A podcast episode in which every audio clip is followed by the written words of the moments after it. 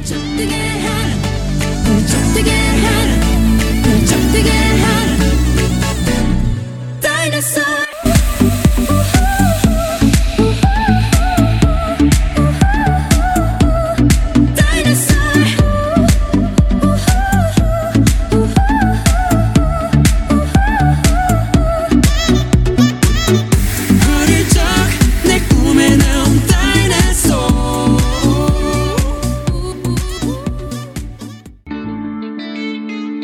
各位听众小伙伴们，大家好呀！今天是二零二二年二月十二号，欢迎收听 TT Tracy Talk。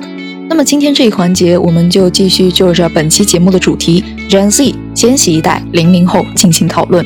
随着国家经济的发展，一二三线城市的就业机会和居住条件成为现代人的关注焦点。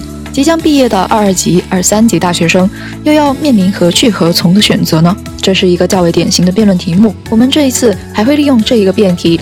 来学习辩题的种类以及分析方法，一起来看看吧。Attractive outline, abundant and interesting content, excellent ending, public speaking and debate, you name it. Today's motion is the state should financially incentivize university graduates to return to and work in their hometown. 国家应当财政激励大学毕业生回乡就业. So first of all, we need to find the keywords. What are the keywords? University graduates. And the second step, identify stakeholders. There are students, government, less developed regions. And what in reality has inspired this motion? Students' unwillingness to go back to their hometown after graduation to work and live, but choose to stay in the first tier cities for better personal development. And what are the problems? Imbalanced development between first tier cities and other part of the country. So what do we need to anticipate the clashes? The interests of the country or the student's own personal development. So for the proposition, we need to focus on how government can make better decisions to the overall economy better and promote even regional development. And for the opposition, we need to focus on the free choice made by individuals to best pursue their dream and fulfill their own aspiration for self-actualization. So now we need to review what are the type of emotion as a matter of fact, there are two types of motion that we can describe. First of all, is the motion of action. This kind of motion are almost always involved an agent or institution enacting some sort of policy, a concrete course of action that they wish to convince the judges that the action should be implemented. And also for example, like this motion, we would ban zoos, migrant workers would stay in mega cities to work instead of going back to their hometown to accompany children. 这些就是一些例子。从这些辩题当中，我们就可以理解出这一种 motion 就是关于行动或者是决策的一个 motion。So what we need to do so there are three points that we need to focus on. Number one, The justification. Why it is the right thing to do? 为什么我们需要这样做？这样做是正确的吗？那我们需要从三个方面去考虑。第一个就是 principle. Is it the right of life? 这是否关于个人的权利？或者是第二个 necessity. 我们现在的现状是什么样的呢？我们这样做是否有这样一个必要呢？第三个 urgency. What is the best solution? 那对于现在非常紧急的状况，什么样的决策才是最好的策略 ？And number two, we need to focus on its effectiveness。我们需要关注其有效性，为什么它能够有效？为什么这一个嗯决策它是可行的？And number three, impact. What benefits or harms are generated？那不仅要看到它的有好处，还要看到它坏处，这样的影响力它能够产生什么，才能够促进你的 action 是对的还是不好的。The other kind of motion is the motion of value，也就是对于价值观的一个辩题。那这种辩题呢，通常它不会关注于决策或者是一种行动，而是说思想或者是想法或者是观念上的认同。所以呢，正反方所需要做的就是互相对立，正方是认同这一个观点，而反方则是相反的。所以呢，通常这一种。辩论呢就会包含这种术语，比如说 regret，或者是 oppose，或者是 support，celebrate or embraces，就是拥护这一种观点。比如说，举个例子，developing countries should not host the Olympics。哎，发展中国家不应该举行奥林匹克运动会。像这种问题呢，就是一种价值观的问题。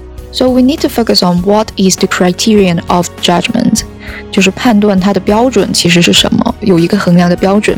And number two, we need to explain the benefit and harms。那我们就要去说明，如果支持的话，它有什么好处；如果反对的话，又有什么好处。Okay, so let's back on our motion today, which is the state should financially incentivize university graduates to return to and work in their hometown. 国家是否应当财政激励大学生，特别是大学毕业生回乡就业？So there are seven steps we need to focus on. And number one, the over-concentration of talent on megacities where top university graduates stay in megacity for better job opportunities and more salary because uneven distribution of human resources across the country causing imbalanced development. So, we need to promote more equitable growth within China by attracting talent to areas where they are needed more. The definition here is that hometown in this debate will be less developed regions with slow economic progress, such as some central and western Chinese cities. So, here are our policies. Number one, the state provide incentives like bonus, tax returns, housing subsidies, etc. 国家呢需要政策支持，呃，比如说一些奖励、返回税收或者是住房补贴。Number two, excellent students from specific majors can enjoy the benefit. 那特定专业人才呢才能享有这样的福利。为什么这样做呢？Number one, mandate of the government, because we need to make decisions for the overall benefits. 我们是站在整体的利益上去考虑的。And number two, necessity and urgency，是因为有必要的，并且是紧急的。因为 Most top university graduates stay in mega cities. And finally, what are the effectiveness and impact? So for the short term, graduates can be tempted to come back and stay. And for the long term, a better living and working environment can attract further graduates since they have similar level of education. And number three, better labor quality and more likelihood of investment startup will happen. OK，那这些呢就是对于正方的一个观点的阐述。那下面我们就来看一下反方的观点，opposition。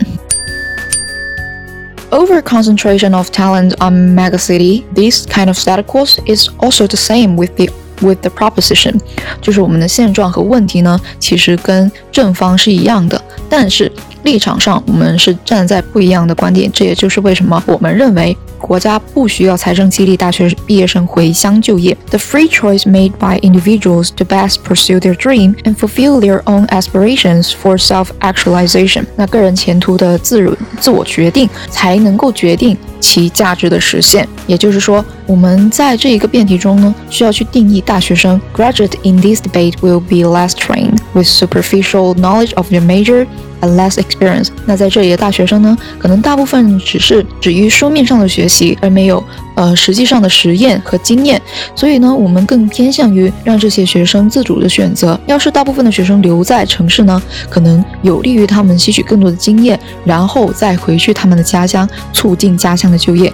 So Our policy is that so the state support graduates who choose to stay in megacity for better job position，也就是国家同样应该支持选择留在大城市的学生。那至于公正性呢，就是也是 mandate of the government。那我们在这一个方向呢，就要考虑个体的需求。 to make decisions for the individual benefit。而究其必要性和紧急性呢，我们就需要看到 most university students or graduates don't necessarily suit with what their hometowns need。那可能是就业生和家乡所需要的就业岗位其实是不互相匹配的。所以在短期方面，graduates can be experienced more in megacities。啊，毕业生在大城市可以积累更多的经验，and in long term。 graduates with personal fulfillment can greatly participate in the construction of their hometown。那在长期以来呢，毕业生有更多的经验，积累了更多的学识，就可以更好的为家乡助力。微信搜索 Tracy 崔小溪，点击菜单小溪播客，就能获取节目文稿以及更加详细的英文学习解析。Alright, this is the end of public speaking and debate. Don't forget the art kaleidoscope. Stay tuned. 还没有听过瘾吗？ 想要继续收听精彩的内容吗？记得 subscribe 订阅我们的频道，时刻留意更新哦。This podcast is from TT Tracy Talk.